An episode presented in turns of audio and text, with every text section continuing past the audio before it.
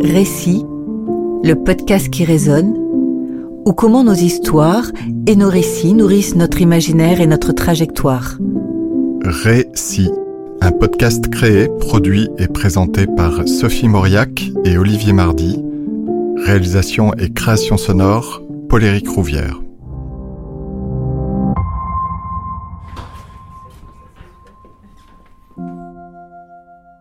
Alors, le studio, c'est dans la, dans la cour.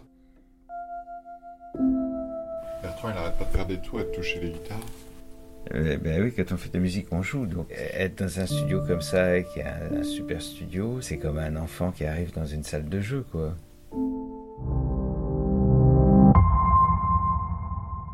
Aujourd'hui, nous accueillons Bertrand Burgala, musicien et compositeur. Bonjour Bertrand. Bonjour. Je suis ravie de vous accueillir pour euh, Si. passer un moment avec vous euh, et parler de vous à travers les histoires qui ont nourri votre imaginaire. Parlez-nous un peu de ces histoires, de ces récits qui vous ont marqué, euh, auxquels vous avez cru, qui ont nourri euh, votre imaginaire, votre trajectoire. J'ai pas eu un livre qui a, qui a changé ma vie. Et si ça avait été le cas, peut-être que j'aurais pas fait de musique parce que j'ai j'ai trouvé peut-être dans la musique une façon d'exprimer ou de ressentir en l'écoutant des choses justement que je parvenais pas autrement à retrouver dans le dans, dans le langage euh, dans les autres langages que ça soit dans la dans la parole.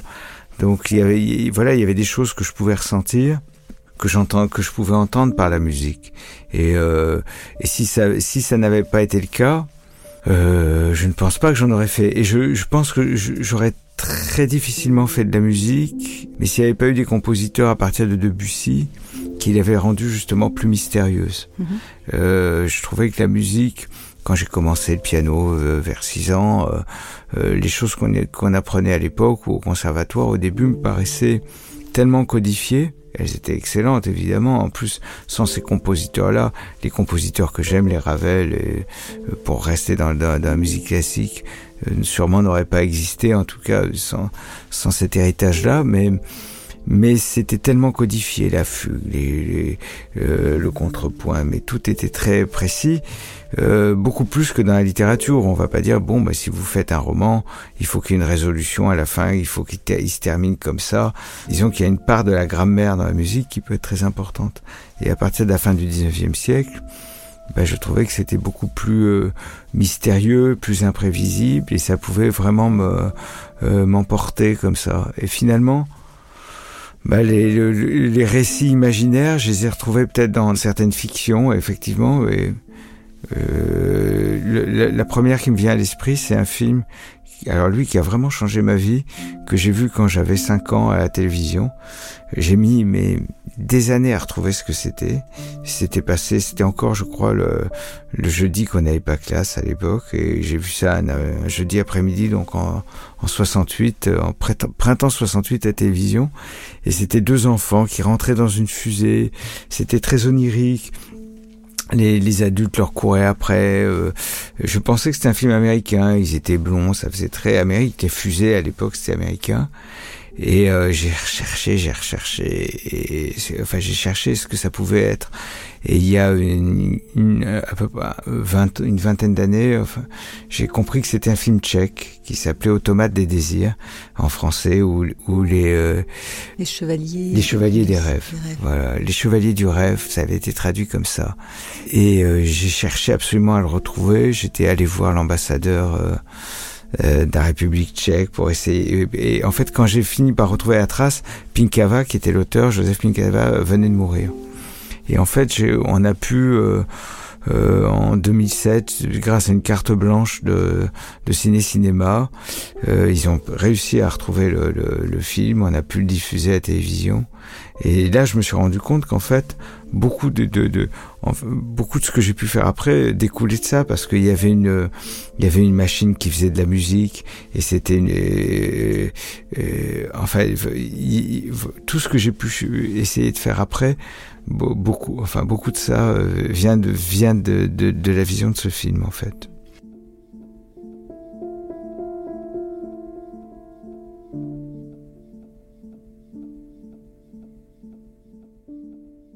Mais du coup, cette histoire de ce film, euh, et puis toute cette recherche de ce film, c'est, ça vous rapproche de quelle sensation, de quel ressenti? Quand vous dites euh, c'est par la musique, en fait, c'est cette grammaire-là que j'ai trouvée pour m'aider euh, à, à, être au plus proche de, de, de, ce que je ressentais. Est-ce que vous pouvez nous en parler un petit peu Oui, c'est que je pense que enfin, je, en fait, je suis moins mélancolique que j'étais avant, mais c'est grâce à la musique d'une certaine mhm. façon. Mais je me souviens à 5-6 ans, j'ai eu des flashs comme ça de l'été, surtout avec des visions un peu ensoleillées, d'entendre de, des tondeuses à gazon et de et, et des moments comme ça qu'on peut avoir un peu euh, un peu de désarroi, mais on sait pas trop comment les, les appréhender. Et c'est des choses qui sont très difficiles à, à transposer, je trouve, par exemple, dans l'image. Donc pour moi, des films qui a un peu de mystère, un peu d'enchantement, il n'y en a pas eu tant que ça. Euh, au cinéma, ceux qui m'ont marqué, c'est euh, Marianne de ma jeunesse, comme ça, de, euh, de. Euh, D'une certaine façon, le cinéma de Tati, il y a, il y a aussi ça. Euh, Playtime, tout, tout, ça, il y a une poésie, il y a une poésie issue du réel. Je pense aussi au, au film de Jean-Daniel Paulet, euh, un film comme L'acrobate. Donc un mélange de, de, réalisme et puis de quelque chose d'un de, d'un peu mystérieux qui, euh, ouais, qui nous fait un, un, petit peu rêver, mais ancré quand même dans, dans, dans, la réalité. Ce qui fait que j'ai jamais été sensible. Les grandes sagas, genre Seigneur des Anneaux, euh, euh, tout ça, ça m'a jamais intéressé. En revanche, euh, dans, dans, dans, la littérature fantastique, j'étais plus intéressé par euh, Ballard ou Kadik que Dune ou des, voilà, ou des choses comme ça.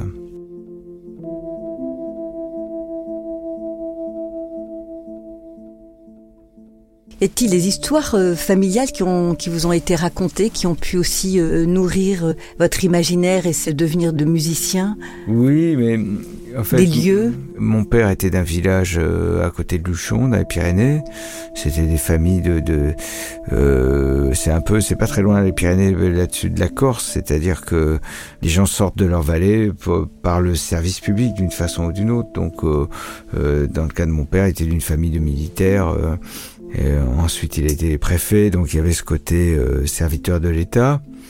Euh, et ma mère était d'Agen, et son grand-père avait été un ouvrier typographe qui venait d'Espagne, qui venait du Val d'Aran. Il avait créé avec d'autres ouvriers une imprimerie, l'imprimerie moderne à Agen. Et en 14, il a créé le Petit Bleu, qui était le, journal destiné au début de les, enfin à partir de la guerre, à, ça s'appelait le bleu parce que c'était la couleur des dépêches en fait, à mhm. tenir les, la population informée de ce qui se passait. Euh, J'aurais beaucoup de questions à leur poser aujourd'hui.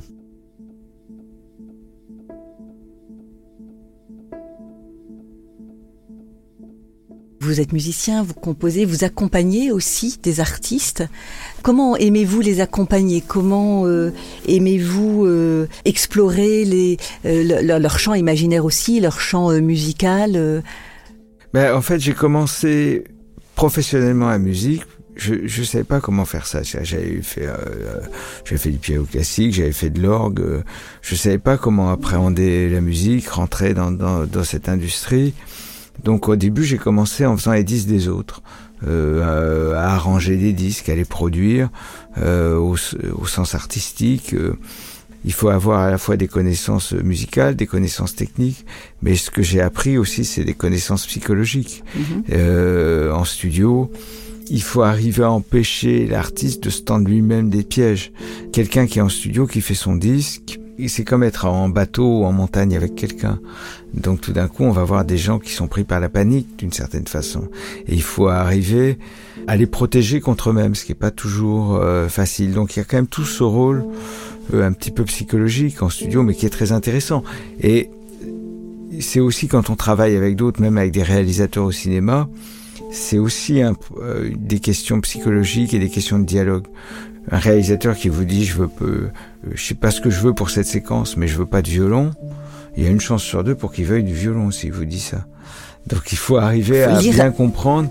Et donc tout ce tout, tout cet aspect psychologique, il est il, est intéressant. Alors après j'ai monté mon label parce que je travaillais pour des maisons de disques euh, en Angleterre, en Belgique, euh, parfois en France, mais mais j'avais beaucoup de mal à convaincre pour les projets, moi, qui me paraissaient intéressants. Donc j'ai fini par les faire moi-même, mais en pensant que d'autres personnes les prendraient en licence. Enfin, j'ai été obligé à chaque fois d'avancer un peu plus dans, dans, euh, le processus de de fabrication. Mais aujourd'hui, quand je produis des artistes pour le label, euh, des artistes comme Chassol ou comme Catastrophe, quand ils me parlent d'un qui me disent je veux faire un disque sur tel euh, comme ci comme ça sur tel genre de, de, de, mon prochain projet je voudrais qu'il soit comme ça. Je vais essayer de comprendre pourquoi ils veulent faire ça. Et je vais essayer j'essaierai de voir si c'est pour de bonnes raisons. S'il n'est pas en train de lui-même de se tendre un piège. Mais à la fin j'essaierai de l'amener enfin moi je considère que mon rôle de producteur c'est de les amener le plus loin possible dans ce que veulent faire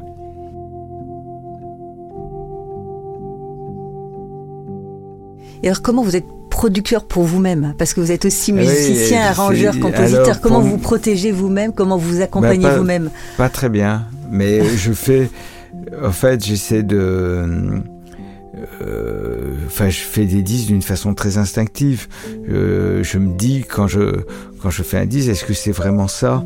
Est-ce que, enfin, il y a une question de justesse dans ce que je veux. Je me demande si je, si c'est vraiment ce que je veux exprimer en fait la, question que je me pose c'est celle-là. Et après j'essaie de faire en sorte que ça soit le plus clair possible. Mais presque mes disques une fois qu'ils sont finis il faudrait que je les reprenne à zéro en tant que producteur. Et que je me dise bon ben et que je sois beaucoup plus euh, détaché. Mais en tant qu'arrangeur par exemple souvent les, les, meilleurs arrangements que j'ai fait c'est pour des morceaux que j'aimais pas.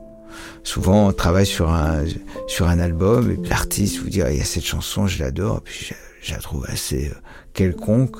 L'artiste y tient beaucoup, on va la faire. Mais du coup, souvent c'est les meilleurs arrangements que j'ai fait parce que j'étais moins respectueux.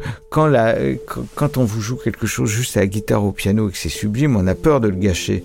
Donc on est très timide.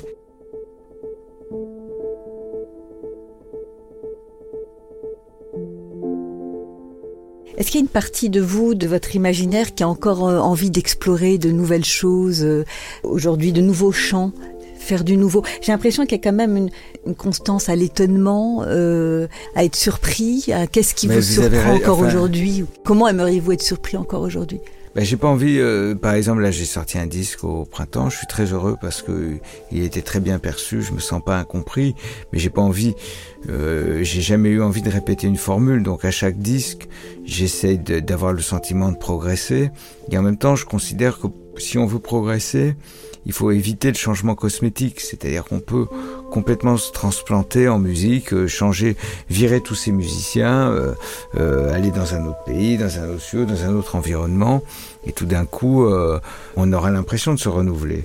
Mais en fait, sur le fond, je pense pas qu'on va se renouveler tant que ça. Après, ce qui est difficile pour moi, c'est que même si voilà je lis la musique j'écris toujours mes, mes, arrangements mes partitions mais j'ai une grande difficulté avec, euh, avec la théorie musicale c'est à dire que je connais l'alphabet je connais la grammaire mais je réfléchis jamais en ces termes-là, je me dis jamais, tiens, là, je suis en train de mettre une, une carte diminuée sur euh, cet accord. Je, je, suis très spontané.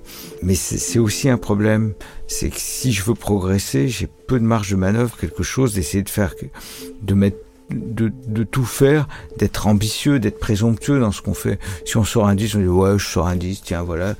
Euh, je trouve ça un peu navrant. Il faut essayer d'y mettre du sien et de se dire euh, quand même qu'il y a eu des disques formidables qui ont déjà été sortis. Donc, euh, il faut avoir la prétention d'essayer de non pas d'égaler ces disques-là, mais de faire quelque chose quand même de, de, de bien. Mais en tout cas, il n'y a pas de filtre aujourd'hui à la création. Mais en revanche, on, on, on perçoit souvent les artistes qui ont besoin de personne. Et souvent, quand on s'est mis, on a mis beaucoup de temps à essayer d'aider des artistes à être compris. Euh, on voit que je sais que j'ai réussi auprès d'un artiste quand je vois que cet artiste commence à être entouré d'abrutis qui commence à lui donner des conseils non mais t'as pas besoin de ci fais tout toi-même etc n'écoute personne et là, je me dis c'est dommage parce que je pense que il faut quand même ce dialogue souvent euh, entre euh, producteurs, enfin ce travail en équipe aussi. Je pense c'est très important. Donc voilà. Et après, euh, je me dis ben il y a pas, enfin c'est pour ça que parfois j'ai eu des périodes de découragement aussi où euh, où je me suis dit, ben moi je, je, veux faire des choses utiles dans la vie, euh, pas utiles à moi, mais qui utiles euh, aussi pour autrui. Donc j'ai essayé de euh, ben, de m'impliquer à la fois dans la musique d'une façon plus collective. Ça fait euh, très longtemps que que je suis impliqué dans le, dans le syndicat national de, de l'édition phonographique et, qui représente une grande partie de, l'industrie phonographique. Euh, euh, et pour moi, c'est très intéressant parce que ça me permet de dépasser mes problématiques personnelles, d'essayer de comprendre des enjeux qui sont qui sont plus vastes.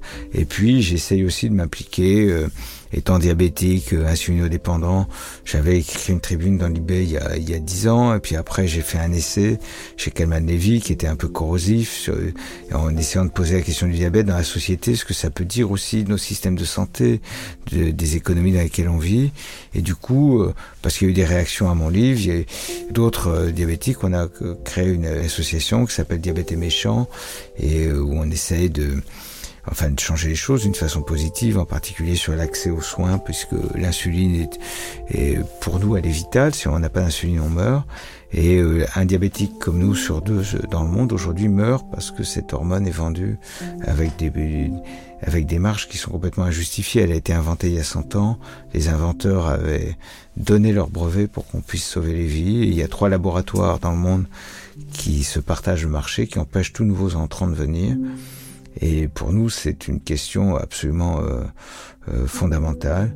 Et donc j'essaie de, de, de m'impliquer là-dedans. Voilà, j'essaie de faire d'autres choses. J'ai la chance, euh, j'ai des sollicitations qui sont, euh, enfin, qui me font très plaisir. Là, on parle de rêve. Quand j'ai, enfin, j'ai découvert rock et folk, j'avais 13 ans.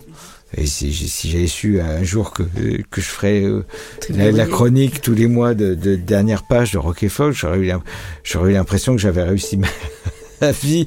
Donc je fais ça, ça, ça, me fait très plaisir. Je fais des entretiens politiques pour Technicart. Voilà, j'ai sept ou huit activités, mais que j'essaie de mener à bien. Euh, et en fait, je me rends compte que c'est les choses que je rêvais de faire quand j'étais petit.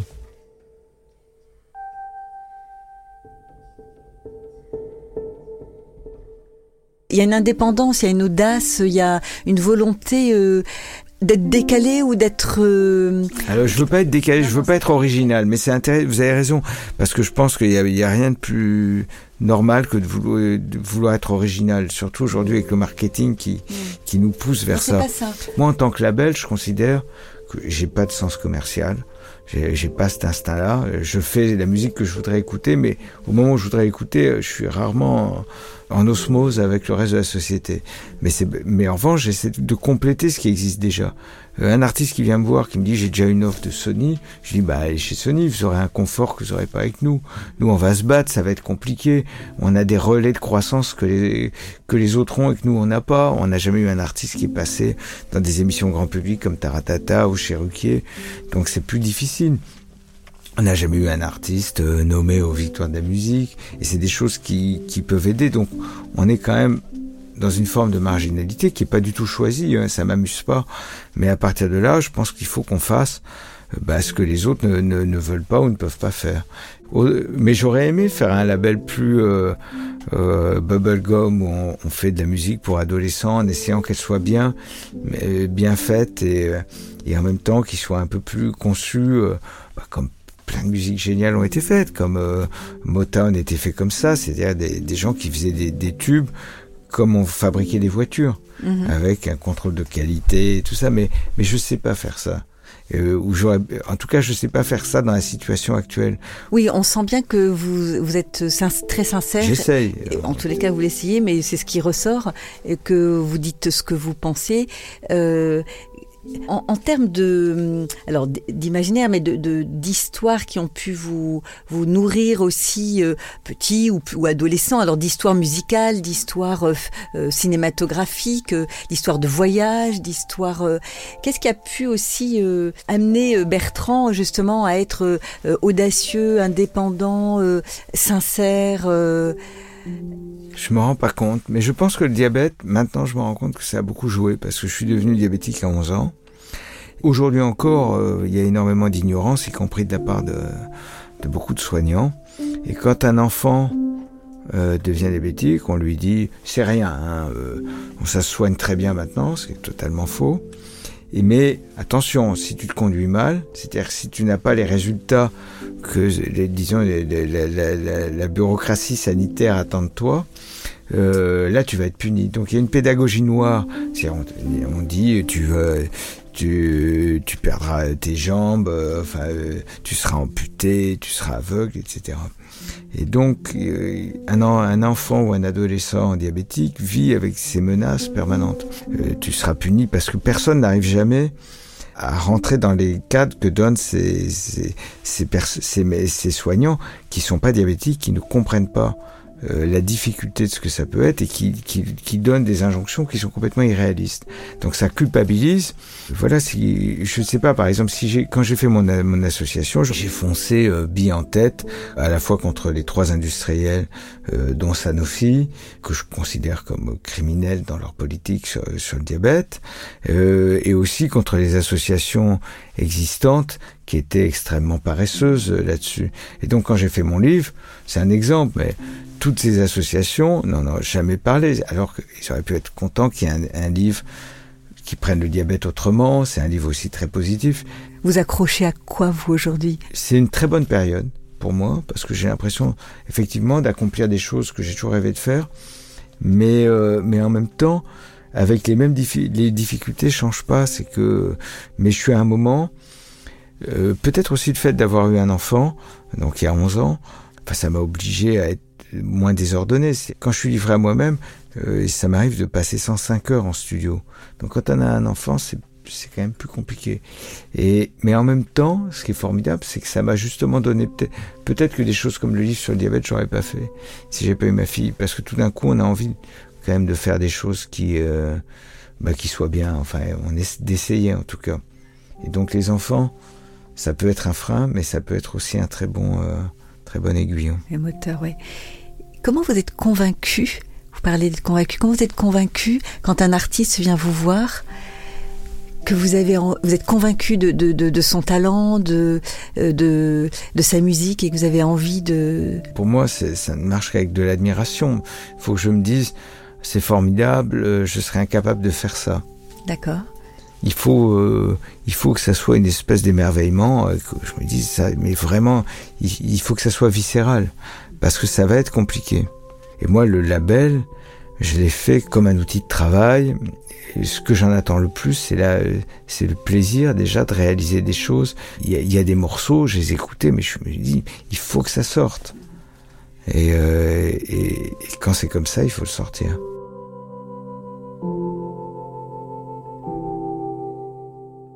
Donc vous parliez d'admiration. Mmh. Euh, je sais que vous aviez de l'admiration pour euh, Debussy, pour Ravel. Mmh.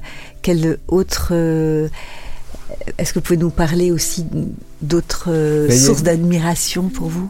J'ai tendance à, quand même à écouter de mo moins en moins de choses issues de la pop, du rock parce que j'y trouve souvent trop balisé. Alors il y a des contre-exemples, il y a un américain comme Louis Cole en fait, j'avais écouté un titre d'un musicien américain qui est un peu surcoté, je trouve Thundercat, et il y avait une chanson de lui que je trouvais géniale. Et dans une interview, j'ai vu qu'il lâchait que c'était son batteur qui avait fait ça. Je regarde qui est le batteur et je vois ce type-là, Louis Cole. Mais il venait, il était déjà signé. J'aurais signé autrement. Et là, j'ai été époustouflé. Et après, ceux qui m'épatent le plus, c'est des, bah, des musiciens comme Thierry Scaich, euh, en France, euh, Carole Beffa aussi. Et c'est là où c'est aussi agréable de quand on peut un peu euh, vaincre ses préjugés. J'avais vu deux fois Carole Beffa improviser dans des cadres un peu convenus. Et, euh, et puis je suis tombé sur des morceaux de lui. Euh, en partie, le premier comme ça, c'est un morceau qui s'appelle Rainbow pour piano et orchestre. Et cette suite d'accords, j'ai trouvé absolument merveilleuse. Et donc quand j'entends des, des, des, choses comme ça, ça me, enfin ça me, ça me fait très plaisir. Alors, quand vous êtes musicien, alors là, pour le coup, quand vous, quand vous jouez la musique, dans quel espace vous êtes? C'est un espace de, de liberté, l'espace oui. de création, bien sûr, l'espace de liberté. Qu'est-ce qui...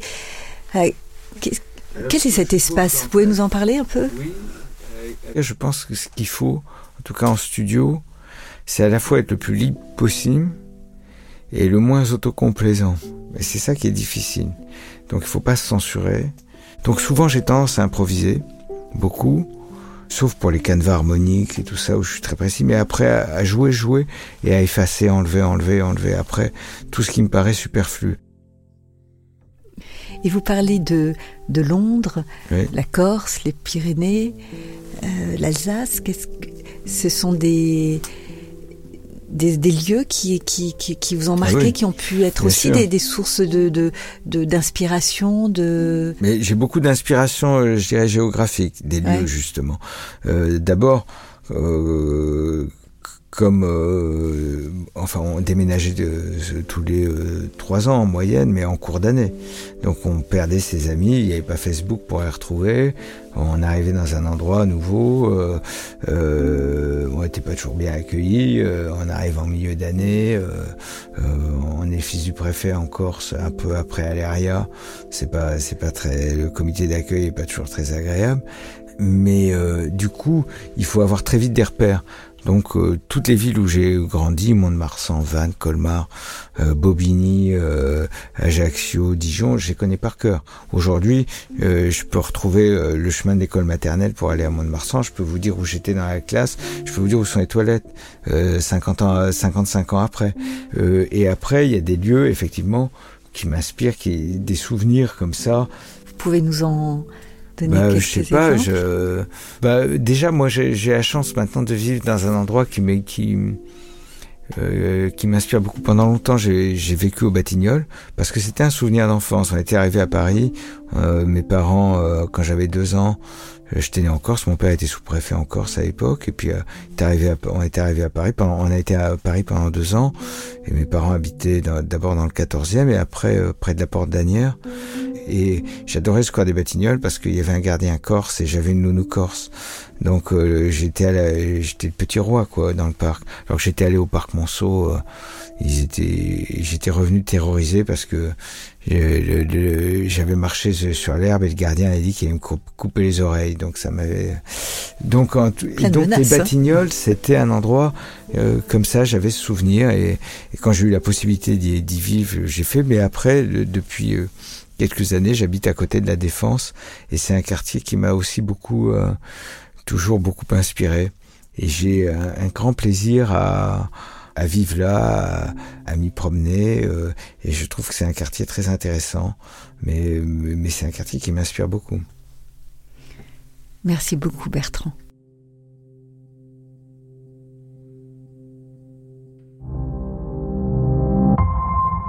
Caroline de Barneville, vous venez d'entendre Bertrand Burgala. Comment ces mots résonnent pour vous? Alors j'ai un petit peu le sentiment que j'ai eu, encore le sentiment que j'ai eu quand j'ai commencé à l'entendre, c'est-à-dire que j'étais impressionnée. Et je me, sens, je me sentais un peu, je me suis sentie un peu petite fille, par, qui est un sentiment que j'ai toujours par rapport à, quelqu'un qui crée. Et puis plus l'interview a avancé, euh, plus je me suis sentie proche euh, de lui et, en même temps très amusée. Euh, j'aime beaucoup la... Euh, parce que moi je suis moi-même très volubile, la parcimonie et le choix très précis des mots qu'il utilise me touchent. c'est tout est très juste exprimé avec les bons mots au bon moment. Donc je reste dans une forme d'admiration, mais l'humour l'humour et l'autocritique, euh, euh, le, recul qu'il a sur lui tout au long de, ce qui, de la façon dont il se raconte, euh, me le rendent beaucoup moins distant et, font que ça me donne. Il y, a une tendresse discrète dans tout ce qu'il raconte. Donc pour moi, c'est. Il incarne au, début de, de l'écoute, il incarne cet artiste, dans, mon imaginaire, euh, cet artiste euh, génial, euh, mystérieux, il utilise des mots hein, comme, comme ça, il y, a, il, y a, beaucoup de... Il a une belle voix, il parle de choses que je comprends pas du tout. Et puis, il y a une simplicité, une, une, humanité, et on sent le travail et la rigueur. Euh, dans, comment il s'est construit, dans les choix qu'il a fait, et l'obsession de la justesse, de, faire ce qui, est, ce qui lui semble juste au regard de ses valeurs, de ce en quoi il croit, même quand c'est pas facile. Enfin, c'est fascinant quand même qu'ils disent qu'il aurait. Comment il dit ça Qu'il essaye de compléter ce qui existe, même si c'est plus difficile. Et qu'il n'a pas choisi la marginalité de sa, de sa production musicale. euh, comme si c'était plus fort que lui d'être dans cet espace d'inconfort, mais que c'est ça qui est juste pour lui. Euh, ça, je, j'identifie pas pourquoi, mais ça résonne beaucoup et ça transforme l'admiration que j'ai pour lui. C'est-à-dire qu'une admiration un peu bébête de où je suis impressionnée, ça passe à, à, à, une, une, admiration pour euh, l'humain plutôt que le producteur, enfin le créateur en quelque sorte. Et j'aime beaucoup, là où je me suis peut-être aussi euh, rapprochée, parce que ce qui a résonné avec moi, c'est. Euh, je me suis dit, c'est marrant, moi, enfin, j'ai un complexe personnel de pas être créatrice. Euh, mais j'ai trouvé ça extraordinaire qu'ils disent qu'une des choses importantes qu'il sait faire et sur, sur lesquelles il s'est appuyé pour devenir créateur, c'est sa capacité à aider les autres à se révéler, à, à aider les autres à trouver euh, en les protégeant contre eux-mêmes. Et c'est marrant parce que dans cette discipline euh, conspuée qu'est le marketing, c'est vraiment un exercice fondateur. Euh, on n'a pas de... Il y, a, effectivement des brillants esprits qui ont des, idées extrêmement originales, qui comprennent les gens d'une façon très, très, très, très acérée, très, qui voient ce que d'autres ne voient pas. Mais la plupart des gens ne se rendent pas compte qu'ils le voient, qu'ils le savent, parce que on a essayé de normer mon métier. On apprend à l'école à le faire. En, fait, en vrai, c'est juste une question de, bon sens et de d'écouter ce qu'on dit. Et ça m'a beaucoup touché. Euh, euh, et le protéger contre eux-mêmes, ça c'est drôle. Je ne sais pas pourquoi, mais ça résonne. C'est vrai qu'on est souvent son, son meilleur ennemi, quoi. Merci beaucoup, Caroline.